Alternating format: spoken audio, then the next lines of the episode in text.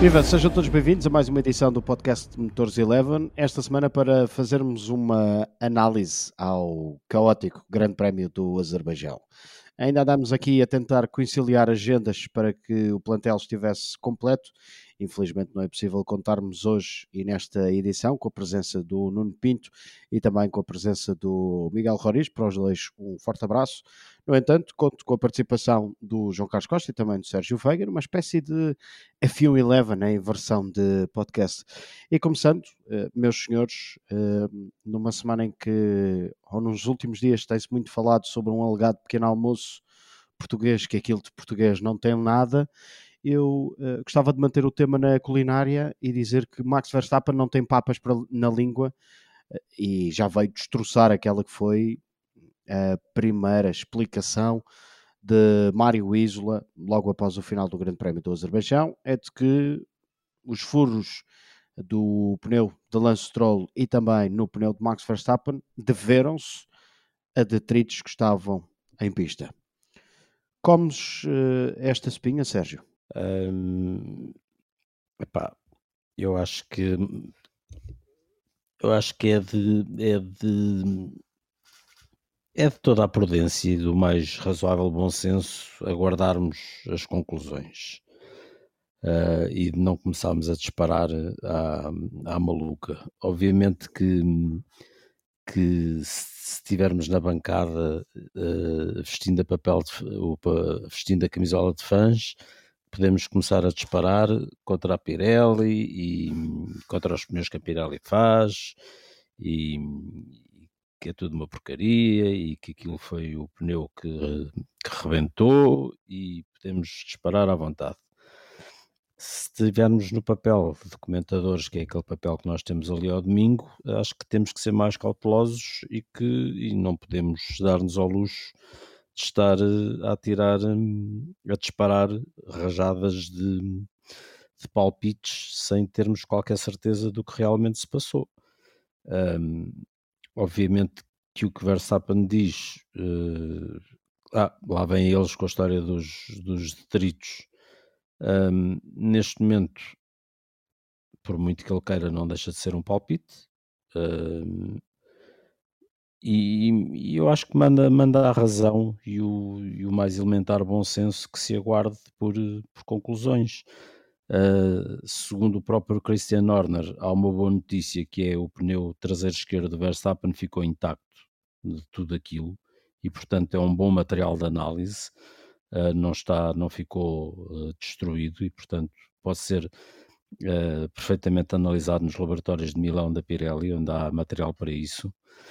Um, há também um pneu do Hamilton com um corte, um, mas que não afetou, esse corte não acertou na estrutura, um, na estrutura do pneu, acertou talvez numa, numa parte menos sensível, menos,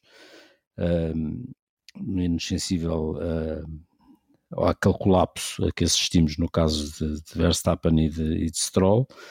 Uh, mas que também, também havia um corte de 7 centímetros, salvo erro, que foi detectado. Um, eu acho que é mais avisado nós mantermos um pouco a calma e ver a conclusão a que eles chegam, um, porque, porque, nós já, já assistimos a coisas semelhantes ali. Uh, o Bottas já perdeu uma vitória uh, ali. Uh, é verdade que nessa altura nós vimos, viu-se claramente o Bottas a pisar um detrito, viu-se nas imagens, desta vez nem no Stroll nem no Verstappen se viu isso claramente. Mas portanto eu acho que estar já a disparar. Uh, o Verstappen disse isso, uh, lá vem eles com a história dos estritos, e minutos depois estava a dizer que ele com o Mercedes era dois décimos mais, mais rápido que o Hamilton. Uh, portanto, pá, estas coisas valem o que valem, não é? São coisas que se dizem no calor do momento num momento de enorme frustração um, e que pronto, e que tem, tem o valor que tem. Acho que é mais avisado se é muito fácil estarmos a disparar já, mas eu acho que é mais avisado de esperarmos por conclusões concretas. Vamos a factos. Uh, ponto número 1. Um. A Pirelli esperava que estes pneus duros fizessem mais de 40 voltas. Não fizeram no caso de Stroll nem no caso de Verstappen, mas fizeram próximo em outros carros. Uh, ponto 2. Esta é uma pista muito particular. Tem 2 km de reta onde os carros vão basicamente a fundo durante 2 km. A capacidade de aceleração à saída da curva 16 é enorme, quer dizer que antes da curva 17 já se pode dizer que os carros uh, estão de acelerador a fundo, não estão ainda na velocidade máxima, mas já estão perto pelo menos dos 300 km por hora. O pneu do lado esquerdo é o que eh, sofre menos nessas situações, ainda que o interior do pneu seja eh, aquela parte do pneu que sofre mais. Outro facto, estes pneus são diferentes, têm uma construção de parede um bocadinho mais rígida do que o pneu do ano passado. Portanto, estamos aqui só a pôr factos em cima da mesa.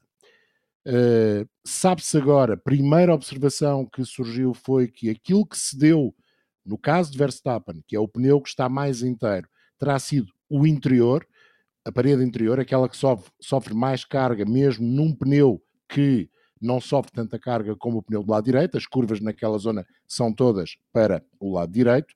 Mais um facto a acrescentar a tudo isto. E depois há aqui um outro facto que eu lanço para cima da mesa, que são as diferenças de concepção em termos aerodinâmicos e até de uh, escolha de asas para este grande prémio do Red Bull e, dos Austin, e do Aston Martin. Estão nos antípodas. Aston Martin tem um carro com menos rake, muito menos rake, é um dos dois carros com menos rake. A Red Bull está na situação oposta, é o carro com mais rake ou dos que tem mais rei. A Red Bull optou por uma asa com mais apoio, até por uma questão de não estar em cima da mesa uma eventual situação de protesto da Mercedes pela flexibilidade da asa. Esta asa tem muito menos flexibilidade que a que tinha sido utilizada anteriormente e que teria uh, de menor apoio. E uh, Alson Martin, pelo contrário, surgiu em Baku com uma asa quase direita. Podemos chamar uma asa Monza. Portanto, Uh, estamos aqui perante concessões diferentes, cargas diferentes, carros diferentes, e de repente acontecem estas duas situações que não aconteceram em outros carros. Por isso, eu concordo com o Sérgio, é avisado esperarmos um bocadinho, esperarmos por aquilo que serão as análises laboratoriais feitas em Milão na Pirelli para termos um resultado. Agora, a Pirelli percebeu, e acho que, eh, ao contrário do que se passou em Silverstone no ano passado e também em Mugello, percebeu que não se pode ficar com uma explicação de meias tintas. Ficou demasiado no foco um, da atualidade com a situação de Stroll, a situação Verstappen, para poder, para poder dar uma desculpa esfarrapada no final dessa investigação. E é isso que estamos à espera. A Pirelli já veio dizer que vai fazer os possíveis e acredito que o venha a conseguir para ter a explicação antes do Grande Prémio eh, de França, eh, o próximo no calendário. Também já veio dizer pela boca de Mário Isla logo em Baku que não lhes parece que seja necessário um alterar da concepção do pneu em termos de paredes. Portanto, volto a dizer, muitos factos, nenhuma certeza. Não sou especialista em pneus, o Sérgio não é especialista em pneus, o Oscar não é especialista em pneus. Vamos deixar a Pirelli, que é especialista nos pneus, tomar uma decisão e depois analisar sim essa decisão, até se calhar usando estes factos que eu pus agora em cima da mesa. Porque a explicação da Pirelli tem de existir. E acho que não basta uma explicação genérica para os dois incidentes. Deve explicar um e outro acidente. Não está fora de questão que tenham sido consequências diferentes. Pode ser a mesma, mas pode não ser. Mas olha, deixa-me recordar aqui que no espaço de um ano, 12 meses, mais coisa menos coisa, estamos a falar de sete pneus da Pirelli que chegam àquele estado. Estamos a falar de três pneus no Grande Prémio do Reino Unido ou da Grã-Bretanha no ano de 2020. Sainz Bottas e Hamilton. O resto, Hamilton, depois de Faísca McQueen, foi o primeiro piloto a terminar um grande prémio uh, ou a terminar uma corrida só com os três pneus. E entretanto, tivemos a situação com Verstappen em Imola, logo após o Grande Prémio de Portugal. E já antes tínhamos tido a situação com Lance Stroll, também um pneu traseiro esquerdo no Mugello. E este ano, e neste Grande Prémio do Azerbaijão, tivemos esta situação que é muito estranha porque falamos de dois pneus esquerdos, dois traseiros esquerdos, numa zona bastante rápida, numa zona onde os pneus saem uh, e onde sofreram a maior pressão e a maior carga, porque aquela é uma zona bastante rápida, e com as curvas para a direita são os pneus do lado esquerdo que sofrem, sobretudo o pneu traseiro esquerdo, porque é onde está alojado o motor. Que possa haver detritos, sim, até porque falamos de um circuito citadino, uh, falámos dessa fotografia que havia nas redes sociais, uh, que até foi partilhada pela Fórmula 2, de que, por exemplo, havia uma lata de bebida creio que era de Coca-Cola ou de uma Pepsi, nem, nem me recordo muito bem, em pista, e isso pode ser um mal. Agora, a Pirelli tem que nos dar explicações e explicações coesas, digo eu. eu olha, eu, eu não colocaria esses casos todos no mesmo saco, não, não colocaria. Eu, neste saco do Azerbaijão colocaria o, o, caso de Stroll no Mugello e talvez o de Verstappen em Imola. Não, não colocaria aí os casos de Silverstone, que eu acho que são de, de índole diferente. Um, de, de, qualquer forma, uma coisa que é dita e, e, que é verdade é que os pneus que cedem são os traseiros esquerdos, quando os, os mais forçados no, na pista do Azerbaijão são os, os traseiros direitos. Portanto, nem são os traseiros esquerdos, são os mais os, os menos forçados. Os sim, mas naquela fase, naquela fase é o traseiro esquerdo. Ali naquela curva. Sim, sim. Sim. Tá o, interior, o interior sofre um bocadinho, mas uh, o, o corte, é que o corte no perante... pneu do Hamilton também, também estava no interior do pneu. No interior. Uh, o problema que temos aqui em mãos é que Baku tem algo que mais nenhum circuito tem que são 2 km a 300 ou mais km por hora de seguida. Ou seja, aquilo que é o esforço do pneu em termos de carga, também se acrescenta o esforço do pneu em termos de rotação, em termos de velocidade, a quantidade de vezes que o pneu roda sobre a mesma banda de borracha. Ó oh, João, e há aqui outra coisa que não nos podemos esquecer, é que em relação a 2019, os pneus são diferentes, eh, e são diferentes em termos de construção do pneu, mas também em termos da escolha eh, de borracha da Pirelli, porque estes eram os compostos mais macios de todos.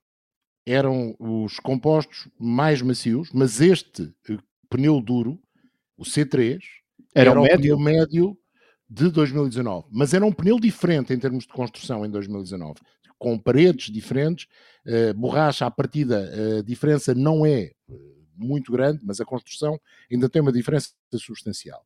E depois há aqui um outro dado, não sabemos porque Alson Martin não veio explicar, mas a Red Bull já veio dizer, e pela boca do Christian Horner, que os pneus do Verstappen estavam em boa forma, em termos de desgaste, e em termos de temperatura, eles consideravam que eram fatores normais para um pneu que tinha 34 voltas feitas, e que tinha suportado, por isso, um longo período, até mais voltas, do que Stroll tinha feito com o pneu no Aston Martin, características diferentes do carro, já o disse, e também o fator peso.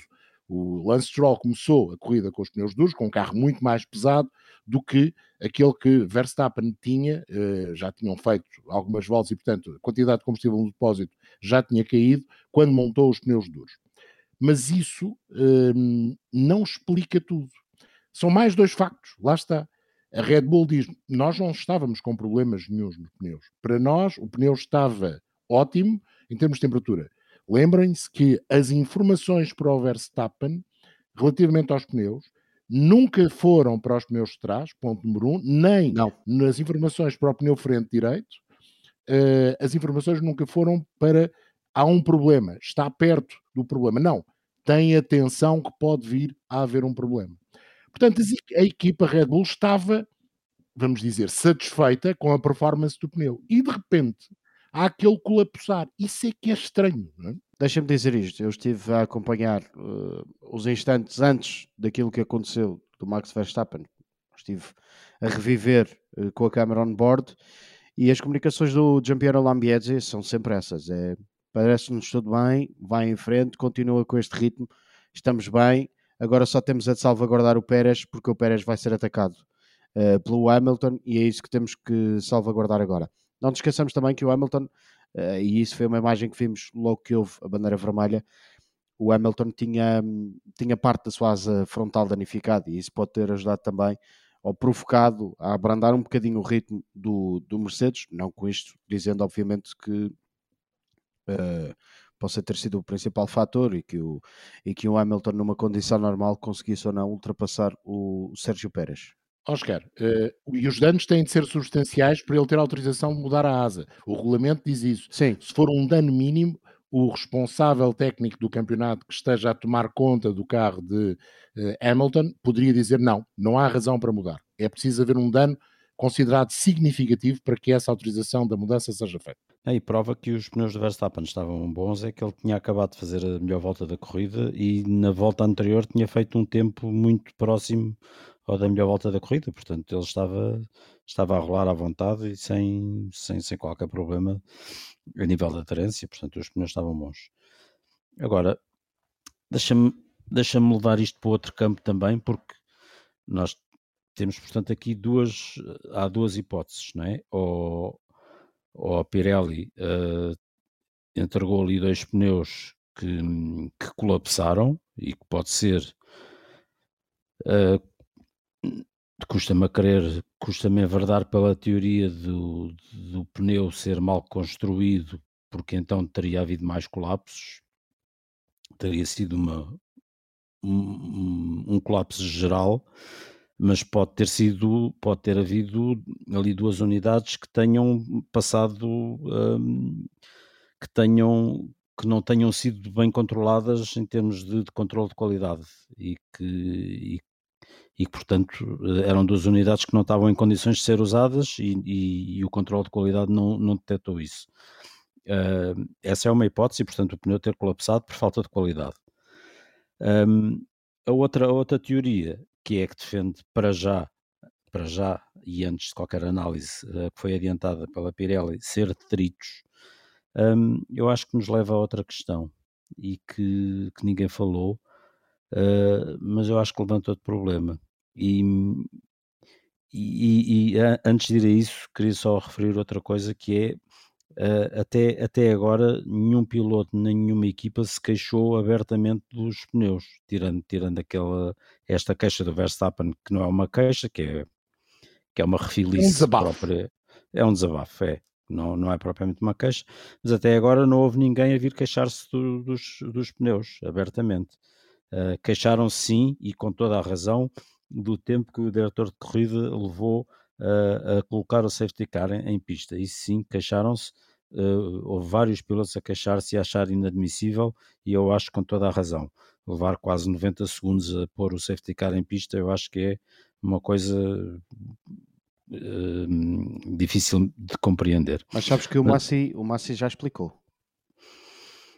Para ele pode dar as explicações que quiser, mas sim, eu continuo sim. a achar difícil de compreender. Eu também, eu também. E ele explicou também o porquê de ter recomeçado a corrida. Não, isso está bem. Eu isso, isso, acho bem que ele tenha recomeçado, até, até porque nos ofereceu um bom espetáculo no fim. Agora, ter um carro batido a ocupar vá lá, um terço da reta da meta, onde os outros carros estão a passar a 300 e tal, ok, mesmo com bandeiras amarelas, um, eles têm que abrandar, mas de qualquer forma está uh, um carro uh, uh, não está destruído, que o carro não ficou destruído longe disso, mas está, está batido e está a ocupar uma, um bom naco da, da reta da meta. Epá, e, não, e leva tanto tempo a, a pôr o safety car fora, parece um bocado absurdo. Mas onde eu queria chegar era em relação à, à teoria dos detritos. Hum, eu acho que nunca, nunca se põe em causa hum, a construção dos carros de Fórmula 1. Uh, e os carros de Fórmula 1 atuais, e agora e não estou a apontar equipa nenhuma, isto é, é uma geral, serve para todos. Um, que têm aqueles apêndices todos tão pequeninos e, tão, e, e, que vibram tanto porque têm que vibrar, não podem ser rígidos. E, que, e nós vemos com muita frequência pequenas pecinhas a saltarem dos carros. Uh, de, de, vários carros, não, não é nenhum em particular. E, e, o circuito de Baku tem, tem uma característica muito específica, que é, enquanto nos outros circuitos essas peças saltam e muitas vezes saem da pista, porque há escapatórias, há relva, há a seguir aos corretores, há escapatórias em asfalto, em relva, em gravilha, em qualquer coisa. Em Baku há muros. E, e essas pequenas pecinhas muitas vezes fazem ricochete nos muros e voltam para o meio da pista. E por vezes são peças muito pequeninas que a gente não vê. E, portanto, provavelmente a pista tem mais detritos do que, do que outras, pode perfeitamente acontecer. Um, e, portanto, acho que de facto é uma, é uma é uma teoria que não se pode pôr assim de parte facilmente. É uma teoria perfeitamente plausível. Não, não estou a defender que seja essa, estou a dizer que é de facto plausível ser. Tal como também é uma falta de controle de qualidade do pneu e o pneu ter colapsado. Exato. E há outra coisa que também acho que é importante. Acho que o Michael Massey, uh, até para mim, mais do que a situação ter demorado tanto tempo a meter uh, o safety car em pista, após o acidente de Stroll, tem de interromper a prova.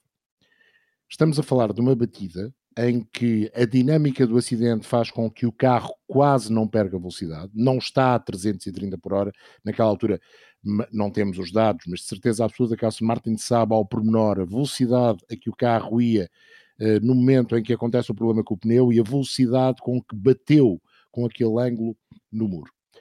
Numa situação destas, numa zona de curvas cegas, numa zona em que o carro explode e deixa detritos por todo lado, para mais, como o Sérgio dizia, num circuito cidadino, a direção de corrida tem de interromper a prova.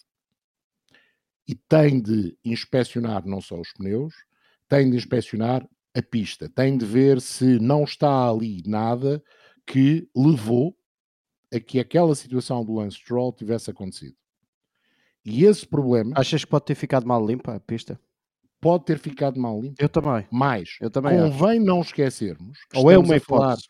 Não estamos aqui a pôr o ónus da culpa a ninguém, mas estamos a falar de comissários de pista que não têm o hábito daqueles que eh, são oficiais nesse métier no Mónaco, nos circuitos onde há corridas todas as semanas ou pelo menos com uma regularidade maior.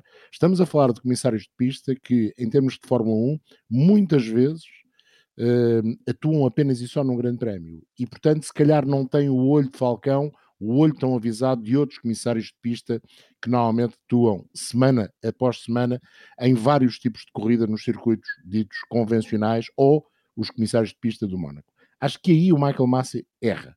Tem de parar a corrida. Tem de perceber o que é que aconteceu. É que para ele, diretor de corrida, tem de saber o suficiente de Fórmula 1 para saber que aquilo que aconteceu com o Lance Stroll não é um erro de pilotagem, não é teoricamente uma falha do carro, é algo que tem a ver ou com detritos na pista ou com a construção do pneu. E ele não teve essa capacidade de decidir naquela altura. Sabes que, sabes que estava aqui a olhar para o onboard do Lance Stroll, não dá para, não dá para ver e não é detetável porque o, uh, o visor uh, no volante está um bocadinho mais uh, para o escuro, a posição do, da câmara e também do volante não permitem, é a única coisa que dá para perceber, porque esse número é bem maior, é que o lance ia a uma oitava velocidade, algo normal, depois de sair da curva número 20. E estamos a falar de 300 km por hora, Sim, por aí. Por aí, por aí, mais coisa, menos coisa. E portanto não, não se consegue entender. Numa pista convencional já seria difícil de entender, num circuito como Baku, naquele ponto, numa zona de alta velocidade, com uma curva que é meio cega, não consigo entender como é que, como é que de imediato não vem a ordem de direção de corrida, bandeira vermelha, vamos parar tudo, os carros têm de rodar o mais devagar possível e têm de parar nas linha, na linha das boxes para depois se recomeçar a corrida. Olha, quem tem a razão, quem tem a razão no sábado era o Max Verstappen que dizia acabem lá com estes circuitos urbanos. Estou aqui, claro, a meter um, um bocadinho mais de lenha na fogueira, mas uh, a ver, vamos, o que é que os próximos capítulos vão dar. Tivemos essa interrupção da corrida devido à, à situação com Max Verstappen, depois de não termos tido a tal interrupção da corrida na situação com Lance Stroll, e isso trouxe-nos duas voltas finais de cortar a respiração. Tivemos uh, o excelente arranque de Fernando Alonso, que conseguiu passar por Yuki Tsunoda e também defender-se de Lando Norris. Tivemos um Yuki Tsunoda que fecha em sétimo e apesar de ser o melhor resultado da carreira na Fórmula 1, saiu claramente desagradado, sobretudo porque perdeu posição para Fernando Alonso e também para Lando Norris.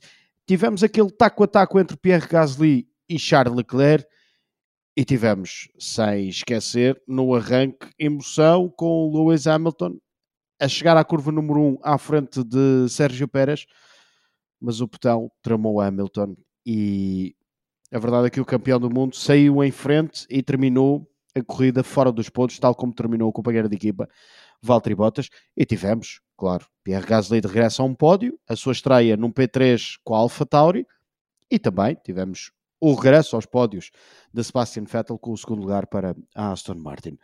Sérgio, queres uh, explicar um bocadinho aquilo que aconteceu com o botão mágico? O Magic Break, o Magic Break, um, pronto, pelo, pelo que se sabe, é um, é um botão que a, que a Mercedes tem, pelo menos a Mercedes tem, na, na, terá na parte de trás do volante e que serve uh, para, para ajudar a aquecer os pneus dianteiros na fase da na volta de formação da grelha, nomeadamente. Uh, não sei se também o usam na, na, preparação de volta de qualificação, mas pelo menos na volta de, de, de formação da grelha para aquecer os pneus dianteiros mais rapidamente.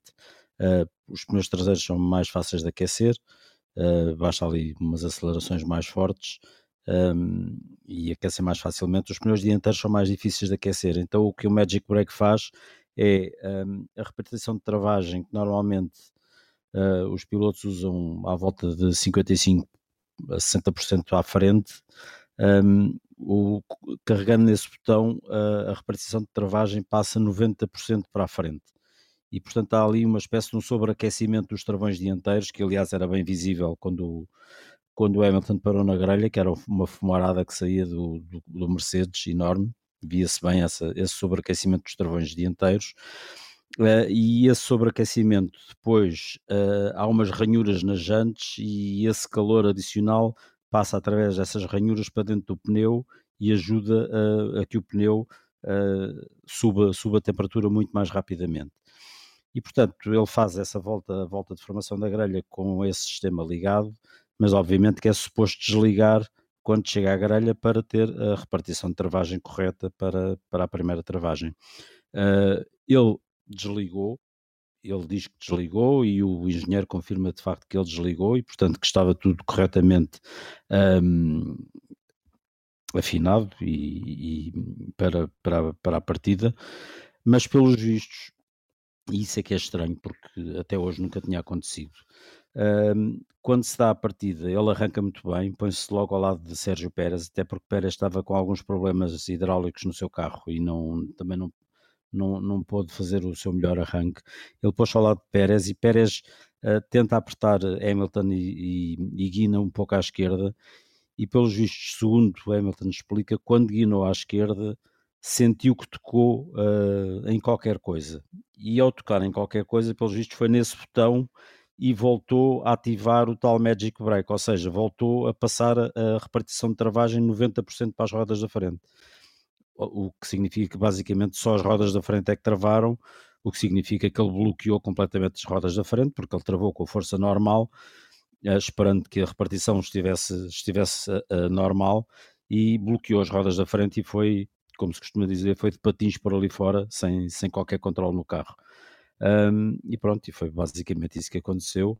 Um, a Mercedes já, já veio dizer que vai, que vai analisar tudo o que se passou e que pondera eventualmente até ter que fazer alterações na, na parte de trás do volante, recolocar aquele botão noutro local qualquer, para isto não se voltar a acontecer, não voltar a acontecer.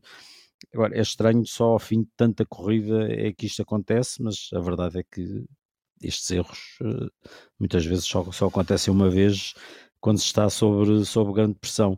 Uh, queria só, para acabar, para passar a, a bola ao João, um, só é estranho porque o, o, Hamilton, quando estava de saída da box para ir para, para a grelha, teve o cuidado de dizer à equipa um, isto é uma maratona e, portanto, não vale a pena estarmos aqui a precipitar-nos.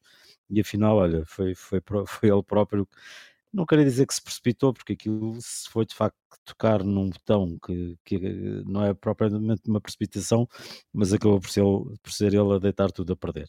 Acontece. Sérgio, mas sabes que aquilo que aconteceu com o Hamilton, e não estou a falar do toque no botão e o seguir em frente, estou a falar na qualidade da partida, é mais a pouca qualidade do arranque do Sérgio Pérez, que tem uma explicação.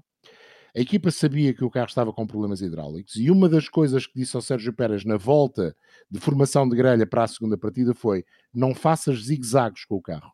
Não, não vais ter os pneus na temperatura ideal, Sim. Mas nós estamos com um problema hidráulico que pode afetar a direção e, portanto, evita ao máximo fazer esse zigue-zaguear. Lembram-se do que aconteceu, por exemplo, com Verstappen no recomeço, após a situação do Lance Stroll, recomeço lançado, em que quase ia levando aqui Hamilton com aqueles zigue-zagueares tão pronunciados e travando um bocadinho o Sérgio Pérez, quase dava a oportunidade a Hamilton passar outra vez o Sérgio Pérez. Portanto, se calhar, essa ideia de que o Hamilton foi com tudo para a primeira curva eh, fica um bocadinho posto em casa, por facto os dois arranques não são brilhantes e o de Sérgio Pérez é muito mau. E acho que isso acabou por ter um efeito um bocadinho de harmónio e o grande beneficiado é o Fernando Alonso, faz uma partida excepcional e descobre o buraco da agulha no interior e ganha posições, faz um arranque do outro mundo o Fernando Alonso. O Alonso sempre arrancou bem, mas ali de facto esteve, esteve brilhante e acabou por ser o grande beneficiado de, desse conjunto de situações, ou seja, o mau arranque do Sérgio Pérez, a saída em frente do Lewis Hamilton, e é com isso que ele, eh, e também com a visão de corrida, que acaba por eh, levar vantagem e conseguir o resultado conseguiu, acho que duas posições à frente daquilo que seria normal. Quanto ao resto, Sebastian Vettel de regresso ia dar o primeiro pódio à Aston Martin. Os homens da Aston Martin que estavam duplamente uh, felizes porque foram aqueles homens que até o ano passado, até o Grande Prémio do Abu Dhabi de 2020, acompanharam Sérgio Pérez e por isso estavam também eles a festejar a vitória de Sérgio Pérez e obviamente satisfeitos porque uh, o uh, Sebastian Vettel conseguiu voltar a fazer a equipa de Silverstone uh, sorrir, além da festa também no muro das boxes da Alpha Tauri com Pierre Gasly. Gasly que até recebeu um cumprimento, um abraço do Dr. do Dr. Helmut Marko. Sim, é, é bom que se diga que mesmo sem os, o abandono de Verstappen e, e o incidente de, de, Hamilton que o atirou lá para trás, uh, que o Vettel estava a fazer um corridão. Uh, se calhar, obviamente que se calhar não chegaria ao pódio, mas uh, iria fazer uma pontuação muito boa que hum, aquilo parecia, parecia o, o Vettel dos tempos da Red Bull em que, em que era campeão, em que foi campeão quatro anos seguidos. Um, notou-se que ele voltou a sentir-se à vontade e uh, já há muito tempo não víamos um Vettel com aquela agressividade ao volante, a lutar pela posição. Um, não é, nem, nem, era agressividade, era via-se via cá de fora que ele estava alegre, estava, estava com uma condição alegre. Um, estava a pilotar com. estava-se a divertir ao volante e, e, atacava ali com, com alegria e, e estava e, e, queria mais. Um, e ele, ele próprio diz que, que, depois do recomeço ainda tentou ir atrás do Sérgio Pérez e que estava mesmo a tentar a lutar pela vitória, mas que depois, mesmo com problemas, o Red Bull era demasiado rápido para ele. O, o Vettel que diz que a gestão dos pneus foi essencial ou foi a chave para esse pódio em Baku, João? Foi. Uh, o Aston Martin tratava bem os pneus. Uh, isso era notório. Tanto no início da corrida, os macios no carro de Vettel, como os duros no carro de Stroll. O Aston Martin fez, acabou por optar bem na escolha que fez uh, em termos de afinação. Tinha um carro com apoio que não desgastava os pneus com o carro a escorregar e conseguia também, mesmo com, com isso um, ter velocidade, porque a asa de facto permitia as duas coisas, o chassi em termos mecânicos, de, de apoio mecânico também permitia. O Aston Martin foi um bom carro em, em Baku, se calhar foi o melhor carro deste ano da Aston Martin, do carro que uh, a equipa de Silverstone montou para a prova do Azerbaijão penso que conseguiram encontrar o compromisso certo. E para além disso, Vettel de facto estava no dia bom. Esta corrida foi, foi engraçada. Eh, normalmente as corridas de automóveis são sempre um compromisso. E desta feita, pelas características da pista e pelas diferenças que há, eh, muita gente tem a tendência de dizer os Fórmula 1 atuais são todos iguais. É, é, é, é a maior das mentiras. São muito diferentes. E isso ficou bem demonstrado aqui em Baku onde as três equipas de topo, estou aqui a, a falar de Ferrari, eh, Mercedes e Red Bull, eh, tiveram que um, colocar em pista carros que estavam muito diferentes. A Red Bull eh, sabia que estava bem em termos de potência, sobretudo em termos de entrega de potência, que tem sido uma arma da Red Bull com Honda. Eles, inclusivamente, têm desde a última prova um novo tipo de lubrificante da ExxonMobil que dizem os responsáveis da equipe e também os responsáveis da Honda está a fazer maravilhas na forma de eh, permitir tirar um bocadinho mais de potência e sobretudo entrega de potência dos motores V6 da marca japonesa. Vamos acreditar que as palavras estão certas, não temos razão para duvidar.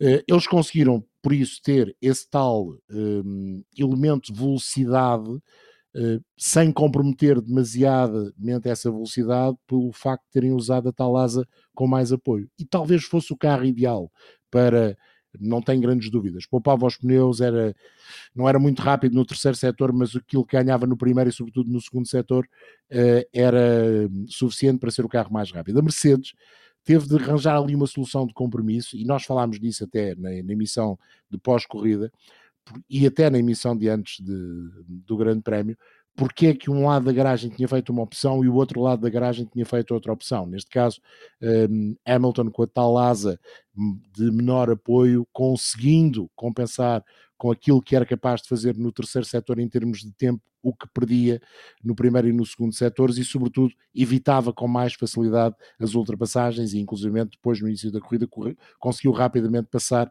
um, o Charles Leclerc, que só liderou a primeira volta. A Ferrari fica a ideia que o ainda tem um mais. O Binotto já veio dizer, esperava mais uh, da Ferrari. Esperava, porque a Ferrari ficou ali um bocadinho demonstrado, e nós temos falado muito da unidade motriz da Ferrari desde o início da temporada. Mas, Mas João, acho... desculpa interromper-te. Então, na quinta-feira veio o Carlos Sainz e veio o Charles Leclerc dizer: pá, aguentem lá aí os cavalos, que isto não vai ser como no Mónaco. Ou seja, nós vamos ter um ritmo não tão forte quanto o Red Bull, quanto os Mercedes. Surpreendentemente ou não, Charles Leclerc faz a pole, a nona da carreira, a segunda consecutiva. Mas mesmo na entrevista de pré-corrida, o que é que diz? Eu sei que o meu ritmo de corrida não é tão bom quanto o da Mercedes e dos Red Bull, vou tentar segurá-los até onde puder. E não conseguiu. Não conseguiu. Não conseguiu. Não? Porquê? Não. Porque falta potência mas, ainda claro, unidade foi, motriz da Ferrari. Claro, mas foi isso que ele fez. Ele, ele segurou-os até onde pôde. Se não tem a, a, mesma entrega de potência que tem a unidade motriz da Honda, neste caso da Red Bull, ou na Red Bull, no Red Bull e nos Mercedes, o que é que o rapaz vai fazer? Vai andar ali aos zigue-zagues a fechar a porta? É impossível. Sobretudo com 2 km de reta. E depois, repara, no duelo intenso que ele trava nas duas últimas voltas com o Gasly, voltou-se a notar que o Alfa Tauri é um carro que em velocidade de ponta consegue ser mais rápido do que o Ferrari. Sabes que, sabes que eu acho que o Alfa Tauri era o carro, como é que eu hei de explicar isto? Não era o carro do melhor compromisso, porque esse era o Red Bull, mas era o carro que conseguia minimizar os defeitos, mas não conseguia potenciar tanto como uh, acontecia com o Mercedes, com o Ferrari e com o Red Bull, as suas vantagens. Mas feito, feitas as contas, acabava por ser um carro equilibrado, não tão equilibrado como o Red Bull, mas um carro equilibrado e isso ajudou. Sabes como é que tu notas isso? Final da corrida. É, é isso. É, e tu notas isso aí. É quando ajuda o Gasly no final da corrida e desajuda o Tsunoda, por assim dizer, Sim. no final da corrida. Porque o Tsunoda não tem o conhecimento daquele carro que tem o Gasly nem é tão rato como já é a Gasly, é óbvio, nem tem a ratice que tem, e permitam-me aqui a utilização destes termos, que tem o Fernando Alonso, uh, que tem o Lando, porque o Lando também já é um piloto, já são três anos de, de Fórmula 1, e, e é aí é que tu percebes. Agora, voltando ao tema Ferrari, como é que o Binotto pode vir dizer esperava mais, quando já na quinta-feira os seus pilotos tinham dito calma, vamos lá ter paciência, vamos lá perceber. É, é, que isso vai ao encontro também de algo que nós falámos no pré-corrida, no nosso pré-corrida, que é uma coisa é uma volta, outra coisa são 51 voltas. E não foram 51 voltas uh, com, com, com velocidade de corrida, porque tivemos situações de safety car, tivemos a situação de bandeira vermelha e uma nova volta de formação de grelha de partida, mas pronto, foram o quê? 45 voltas, 40 voltas em ritmo Nós falámos, falámos nisso logo na quinta-feira, claro, no lançamento claro. do Grande Prémio, que se esperava uma, uma, qualificação eh, boa, quer dizer, eu nunca esperei que eles fizessem a pole, nem eles. Nem eles. Mas, uh, nem Aliás, eles, as declarações mas, do Charles Leclerc, aquela história da shitty lap, mas que deu a pole é um bocado isso. É, ele sabe que no primeiro e no segundo setor teve de comprometer aquilo que o Ferrari podia dar ter depois velocidade na reta, uh, na parte final, no terceiro setor, e sobretudo sabe que aquele tow do Mercedes foi muito importante é, para o resultado final. Mas também sabe, João, que se não fosse o Yuki Tsunoda ficar nas, nas barreiras na, na curva 3 ou ficar na 3, dificilmente conseguia Sim. conservar aquela pole. Dificilmente, não estou a dizer que era impossível, porque esse tal ele tinha um fazer uma boa volta, atenção, ele, ele tinha feito um bom Sim, primeiro setor, mas, mas também tinhas o Hamilton e o Verstappen. Sim, e o Pérez. O Pérez estava o Pérez a fazer também. um grande primeiro setor. O Pérez também. também. O Pérez acaba por ser, na, na, soma dos fatores todos, o mais prejudicado, que é o que parte mais atrás. Mas o, logo na quinta-feira tínhamos falado que eles iriam, que a Ferrari iria fazer uma boa qualificação, mas que depois na corrida estaria sempre muito vulnerável aos ataques de quem vinha de trás e que provavelmente iria fazer uma corrida um bocado da frente para trás. E foi, no fundo, foi o que se passou. Mas era um pouco evidente, atendendo às características do carro é um carro que depois para, para, se defender naquela reta tem, tem muito poucas hipóteses. E, e foi, Mesmo foi com asa pequena. Foi o que se viu. Sim, foi o que se Mesmo. viu ao longo da corrida. O carro de facto tem arrasto e isso é um problema. Tem uma capacidade incrível de, de apoio mecânico, é notório. Uh, a forma como, sobretudo o Charles Leclerc, até mais do que o Carlos Sainz, fazia a zona do Castelo, impressionava. Uh, e, e, isso quer dizer que o fator arrasto mais apoio mecânico, funcionava nesse ponto, mesmo com a tal asa mais pequena que eles tiveram de montar para depois ter velocidade. Por isso é que eu dizia, isto foi um grande prémio onde os compromissos e as diferenças entre os três carros, que teoricamente são os mais competitivos do campeonato, uh, foram incríveis. E, sobretudo, no meio disto tudo, há uma coisa que é verdade: a Mercedes, na sexta-feira, estava perdida. E há ali um golpe de gênio. Não sei se do Lewis Hamilton, se do Pete Bonington, se toda a estrutura de engenheiros e técnicos que trabalham com o 44. Há um golpe de gênio de tentar qualquer coisa de diferente. Conseguem fazer esse golpe de gênio funcionar, e aí acredito que grande parte uh, daquilo que é uh, de se lhe tirar o chapéu é do piloto, porque é ele que tem de guiar depois o carro em pista com uma característica em termos aerodinâmicas que em teoria eh, não o tornaria nada fácil de guiar no primeiro e no segundo setores, mas houve ali esse golpe de gênio que permitiu pôr a Mercedes a ter um carro capaz de andar na luta pela vitória. Aliás, a determinada altura até podia ter ganho o grande prémio. Porque Bottas eu, eu, penso que tem a ver com o piloto, acredito que sim. Terá caído ao longo do fim de semana quando percebeu que o carro não era competitivo, mas acho que um, o resultado do Bottas não é aquilo que o Mercedes W12 valia em Baku, o Bottas está o resultado, é, o resultado de Hamilton até aquela saída em frente no recomeço da corrida também não é. Eu acho que o Bottas vai-lhe fazer bem umas fériasinhas de verão, umas fériasinhas um bocado mais forçadas, porque precisa de se recompor e, e ele quer ver a vida dele resolvida até o verão, o George Russell também, e acho que se a coisa continuar assim, vai perder mais para o lado do George Russell do que para o lado do Valtteri Bottas. Só para fechar o tema Fórmula 1, gostava de ir à novela do momento, ou dois dos atores principais, como dizia o David Pacheco, uh, um dia destes estávamos nós numa transmissão, uh, Keeping Up with Toto and Christian. Christian Horner que veio, não vou dizer arrasar, mas criticar Toto Wolff, porque uh, depois dos comentários que Toto Wolff teve para com Valtteri Bottas uh, após o Grande Prémio do Mónaco, a dizer que parte aquele problema na roda do uh, Bottas tinha sido provocado pelo próprio piloto finlandês. Ora, Christian Horner veio dizer que Toto Wolff uh, não faz bem quando vem a público criticar uh, a sua equipa. É só mais um capítulo, Sérgio, nesta novela que começou há muito, muito tempo. Éramos nós umas crianças, mas que nos últimos dias agudizou-se por causa da flexibilidade. E não é das costas, é das asas.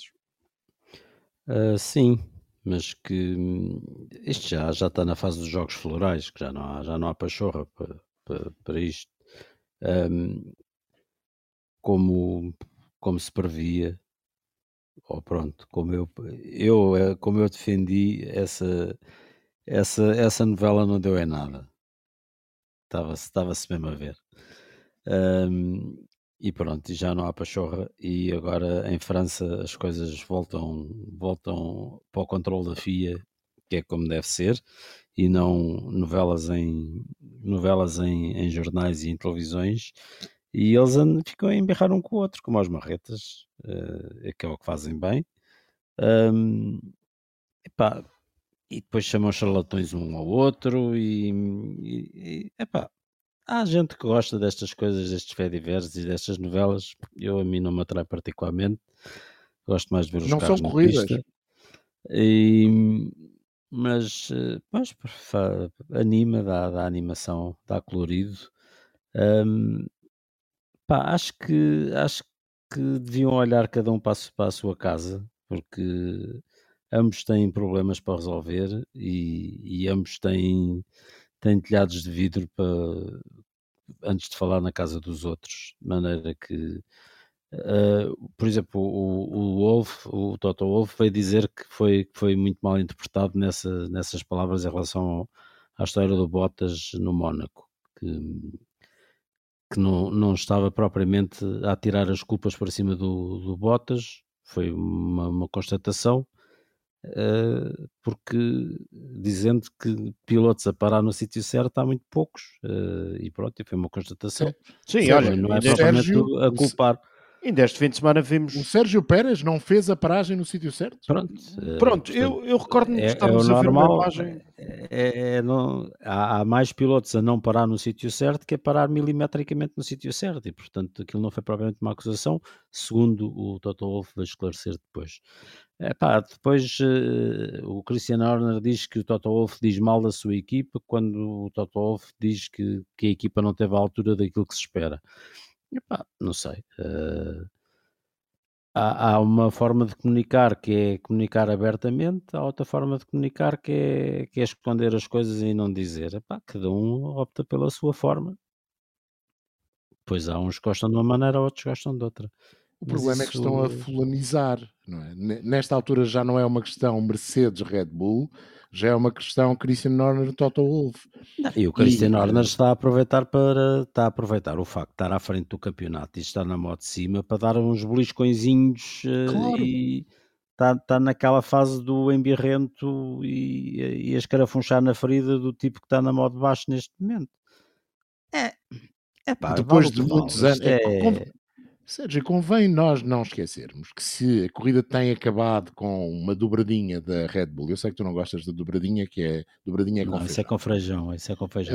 Hum, mas tem acabado com um 2. Era apenas a segunda vez na era híbrida, ou seja, desde 2014, que havia um grande prémio com um 2 da Red Bull.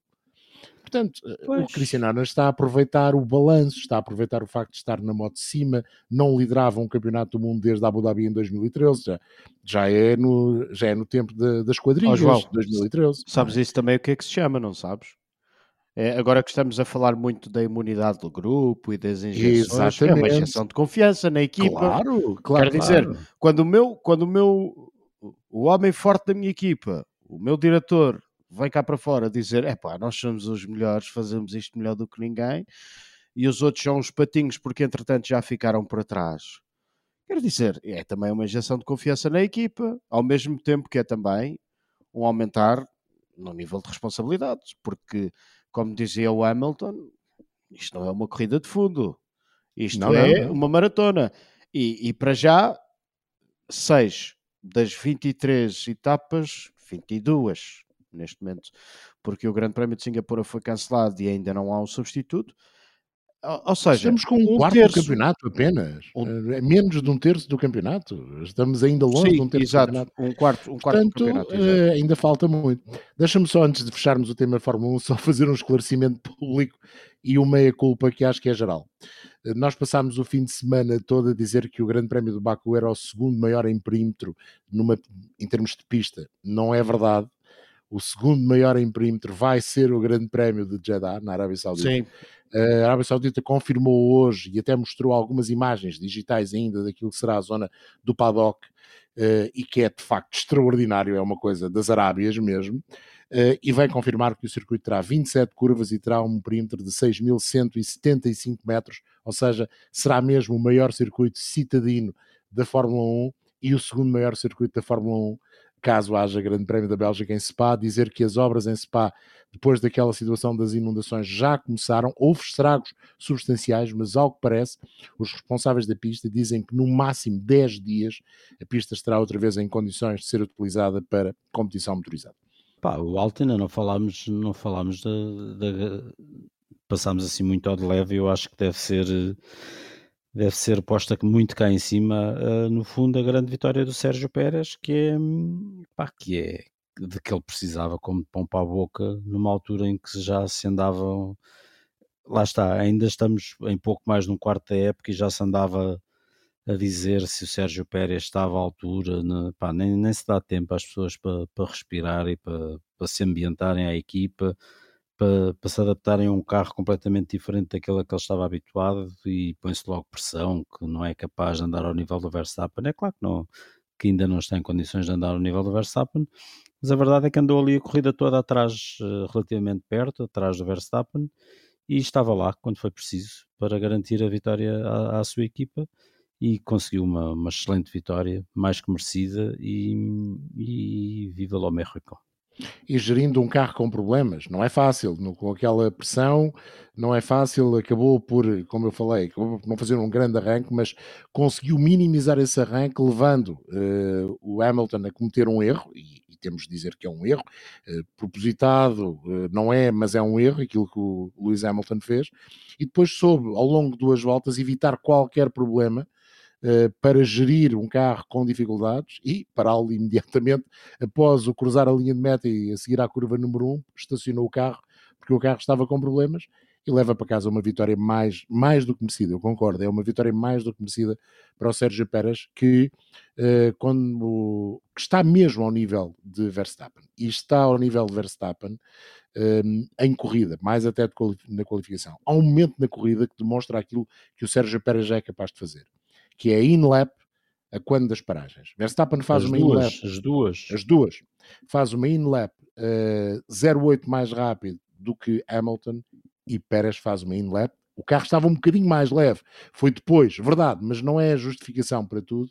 Meio segundo mais rápido que o Verstappen. De facto, é nessas pequenas coisas que uh, se faz a diferença e é, foi isso que lhe permitiu, na altura, manter a segunda posição, apesar de não ter parado no sítio certo. Lá está a experiência eh, de, de, daquilo que é o estacionamento do Red Bull nas boxes, a quando a troca de pneus ainda não é a mesma de Verstappen, que já está muito mais mecanizado, mas aquilo que fez na InLap permitiu que o Red Bull saísse à frente de Hamilton. Claro que os dois segundos perdidos por Hamilton nas boxes também justificam uh, esta situação, mas uh, é também nestas pequenas coisas que se vê que um piloto está cada vez mais no ponto. E sabes quem é que também procura estar cada vez mais no ponto? É Carlos Sainz, ele partilhou uh, ainda nesta terça-feira um Insta Story no simulador da Ferrari em Baku. Ou seja, está claramente a trabalhar para perceber aquilo que correu mal, aquilo que tem de mudar, porque é com os erros também se aprendem e não é só chegar ali ao debrief e dizer, olha, erraste aqui e ali assado e pronto, vamos embora para casa. Não. Carlos Sainz, uh, no simulador, a trabalhar, a trabalhar, a trabalhar para perceber onde é que tinha errado é um trabalhador, está no sangue. Essa história de ser um trabalhador está-lhe no sangue. Está fechado o tema Fórmula 1 e agora damos um saltinho até Sonoma com a NASCAR Cup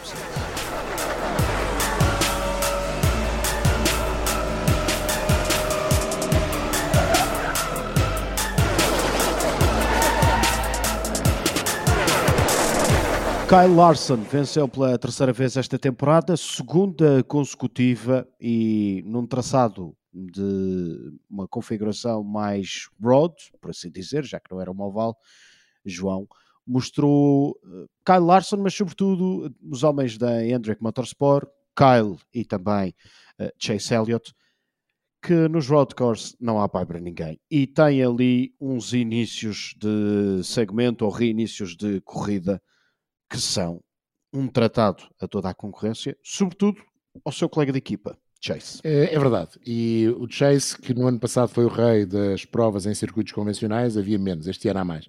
Uh, está abatido pelo Carl Larson. Uh, eu não vi a corrida toda, vi a parte inicial da corrida e vi o final da corrida.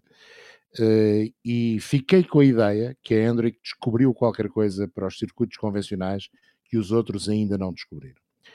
E, sobretudo, com esta opção, não é que com as asas grandes, com o spoiler grande atrás, os carros da Hendrix já no ano passado não tenham andado muito bem nos circuitos convencionais, mas este ano, com esta opção de o spoiler mais pequeno e nesta vez com o motor de 550 cavalos, um, andaram ao ritmo com Kyle Larson e Chase Elliott, que dos pilotos da equipa são aqueles que estão mais à vontade neste tipo de circuitos uh, convencionais, andaram ao ritmo que ninguém conseguiu conter. Uh, eu até queria aqui levantar uma meia suspeita, e é apenas uma meia suspeita. Uh, os carros da Ganassi têm motores da Hendrick e uh, recentemente a equipa Hendrick veio pedir desculpa à Ganassi porque lhes forneceu alguns motores que não estavam no ponto certo. Não sei até que ponto a Ganassi nesta altura não está a ser um bocadinho vítima de alguns desenvolvimentos uh, um bocadinho encobertos por parte da Hendrick no Chevrolet V8. E a verdade é que os carros da Hendrick, sejam convencionais, seja na milha e meia, seja até um bocadinho nos circuitos de Super Speedway, ainda que aí menos, e até mesmo nas ovais mais curtas, estão a ter um ritmo que só eh, pontualmente os Toyota, pontualmente mais, eh, os Toyotas da Joe Gibbs conseguem e também os Ford da Pence conseguem menos. Acho que no meio disto tudo há um fator que está a contribuir, já contribuiu no ano passado e está a contribuir muito este ano para estes resultados seguidos de equipas a dominarem, que é não haver treinos livres e não haver qualificação. E aí as equipas, as estruturas maiores, as que têm mais capacidade a todos os níveis, acabam por levar vantagem. E a Hendrix, dentro daquilo que são as estruturas do NASCAR, se não é a maior, é pelo menos uma das três maiores. Sabes uh, quem é que foi desta feita o azarado uh, do dia? Depois de há duas semanas ter sido no Cota, ter sido o Kyle Larson, já que a vitória foi para o Chase Elliott, o azarado do dia foi o Brad Keselowski, porque poderia tirar partido uh, daquele. De uma tática diferente. É, é, e daquele pit stop, do pit stop. Ele entra e cerca de um segundo a um segundo e meio, dois depois as boxes fecham e poderia ter ficado ali com uma vantagem em relação a toda a gente, tirar partido e o que é que acontece? Os seus mecânicos colocaram demasiado cedo o material na zona de assistência e com isso o Brad Keselowski caiu para trás do, um do erro estranho. Sim, um sim. erro estranho da Penske, é uma equipa demasiado rodada para cair nessa armadilha Uh, e hum, acontece, acontece a toda a gente, acontece a toda a gente. Da mesma maneira que a Mercedes no Mónaco também não conseguiu tirar a porca no carro de botas, uh, até os melhores têm problema. Oh, Sérgio, o que fica claro aqui com a água é que aqueles carros só nos ovais, não concordas? É, eu até na, naquela pista que é um circuito que não que é um não americano tem, puro, não, é? tem nada a ver com, com os nossos circuitos. É, é, é uma pista que eu às vezes digo que nós, nós em Portugal devíamos ter pistas daquelas. Nós em Portugal, quando, quando decidimos fazer um, um autódromo, tem que ser logo um, um mega autódromo para pensar na Fórmula 1. Faltam-nos pistazinhas, eh, não é que aquela seja uma pistazinha pequena, que é uma pista grande, mas é. Um, Há, há, também há muito disso em Inglaterra, que são, que são troços sem asfalto onde se fazem corridas e que não precisam de grandes infraestruturas à volta. E aquilo é uma pista dessas. E nós, nós faz, faz-nos falta circuitos desses que depois não têm assim custos de manutenção gigantescos, mas que permitem fazer corridas. Um, e aquela é uma pista engraçada, com muitas elevações e tinha, tinha, tinha bom aspecto. Tinha talvez um bocadinho poeira a mais. Você deve chover pouco para aqueles tem lados. sempre, ali não chove muito e tem sempre Pois. muita. Mas uh, agora, o que, eu, o que eu notei ali foi que hum, há, há uma diferença brutal de nível, de nível de pilotagem entre aquela gente toda. Há uns tipos que se despacham muito bem naquelas pistas e há outros que andam lá e não têm grande ideia como é que aquilo se faz. Eh, e isso ali nota-se muito. A, a diferença do nível de pilotagem ali nota-se nota à brava. Mas pronto, mas, mas, foi, mas foi engraçado. Mas foi, mas foi engraçado. eh, É, é melhor correr corrida. em Sonoma ou em Sears Point, eu gosto de, de chamar Sears Point, do que no Cota. Acho que os carros NASCAR são mais à vontade em É, Sears Point. é no, no, que no cota, Cota. no cota é que E- estão fora d'água. É E para quem eh, começou há pouco tempo a ver NASCAR, eh, desde que ele está na Eleven, uh, em Watkins Glen ainda estão mais à vontade, ou estão menos fora d'água, por assim dizer, do que aconteceu no Cota. Aqui, digamos que estamos numa situação de compromisso. Por isso é que as Roval, seja Daytona, seja uh, em Charlotte, acabam por ser mais interessantes, porque os carros continuam a ter performance na zona do banking e depois a zona de curvas é um bocadinho mais curta, faz a diferença, os pilotos conseguem fazer a diferença àqueles que estão mais à vontade. Lembram-se do que aconteceu em Daytona com o Chase Elliott, que depois acaba por perder a corrida porque comete ele e a equipa uma série de erros, um, mas um, eu também acho. Eu também acho que os carros NASCAR são para as ovais, são para os diversos tipos de ovais, e por isso é que durante muitos anos havia muitos carros e cada carro quase para uma característica de pista. E acho que o que vem aí com o Next Gen, que está mais stock do que estes carros atuais, uh, irá possibilitar também que isso venha a acontecer e termos ainda corridas mais entusiasmantes, até nos circuitos convencionais, ou se calhar cidadinos, porque Chicago está mesmo em cima da mesa e se calhar já para 2022. Olha, e este fim de semana, All-Star. All-Star é, é, uma corrida que é preciso. Primeiro não calçadas, é preciso, não calçadas. Não, é, é, é, é preciso, sobretudo na corrida principal, não tanto na primeira corrida, onde vão estar aqueles que não conseguiram apuramento direto para o All-Star. Na segunda corrida é preciso ter alguns conhecimentos de matemática, porque vamos passar a vida a fazer contas de pontos no, em cada um dos segmentos, mas é uma corrida engraçada. São corridas muito curtas, digamos que é a versão de qualificação sprint que o NASCAR tem para esta corrida 100 pontos, mas que é uma corrida muito importante, até porque o vencedor leva para casa um milhão de dólares. Durante muitos anos, as corridas de NASCAR tinham essa particularidade. Um dos uh, detalhes mais importantes era saber quanto é que o vencedor levava para casa. E muitas vezes havia pilotos que levavam mesmo a totalidade dos prémios para casa. Os prémios eram deles e não das equipas. Depois isso foi alterado e agora uh, a questão financeira é tratada de outra maneira. No All-Star voltamos a ter em cima da mesa um cheque com um milhão e um cheque com um milhão de dólares é muito dinheiro. Olha, eh, não sei se trouxeram um milhão ou não para Portugal, mas que são dois All-Star para nós, são sem dúvida alguma, num fim de semana de vitórias lá por fora dos uh, portugueses. Não são competições com transmissão na Eleven, mas já várias vezes o dissemos, isso para nós não interessa nada. Tiago Monteiro venceu a primeira corrida uh, do campeonato do WTCR este fim de semana, no Nürburgring, uma corrida de apenas três voltas. O Tiago chega ali à zona da, da longuíssima reta, apanha o cone de aspiração e vai-se embora e, e deixa-os todos para trás. E também, epá, o nosso Miguel Oliveira, no domingo aquilo é que foi. Até nós estávamos sempre com um olhinho na telemetria do MotoGP para perceber onde é que estava o Miguel. E o Miguel fez-me uma coisa, fez-me entre a Fórmula 1 e a NASCAR ir ver a transmissão Epá, e foi um corridaço gigantesco. Um corridaço delicioso. Sem dúvida, o Miguel segurou ali a pressão e depois no final, não, não, quem manda aqui sou eu e eu é que mando. De facto, corrida super. Eu também, eu também vi a corrida já em repetição. Uh, eu puxei, eu puxei atrás a emissão da Sport TV, sim, porque eu vejo é, nos portugueses, porque essa história dos os ingleses fazem isto melhor do que ninguém, ou os mexicanos, ou não sei o que. Não, esqueça lá isso, esqueça lá isso. O que é português é bom. Ponto final. E, e, foi sobretudo uma vitória de uma enorme inteligência do Miguel Oliveira. Um triunfo Sim. enorme, enorme, enorme. Para mim, melhor que o triunfo da Áustria no ano passado, melhor do que o triunfo em Portimão. Este foi um triunfo de enorme inteligência por parte do piloto português e totalmente merecido e festejado de uma forma que também é preciso salientar. Concordo Aquele ir buscar da bandeira junto do público português é a Rossi, ou se quiserem a Lorenzo, ou se quiserem não, ao, é a Miguel. a grande campeão. É a Miguel. A grande é a Miguel. Campeão. E isso uh, é o que importa. Estamos a montar um grande, grande campeão. Esperemos nós que tenha moto para conseguir, fim de semana após fim de semana, fazer aquilo que fez no domingo. Concordo em absoluto contigo, João. Até porque na Áustria, se fôssemos nós a fazer a narração da corrida, bem, arrebentávamos com a cabine toda, partíamos a cabine toda porque a excitação deve ser tanta de ver o Miguel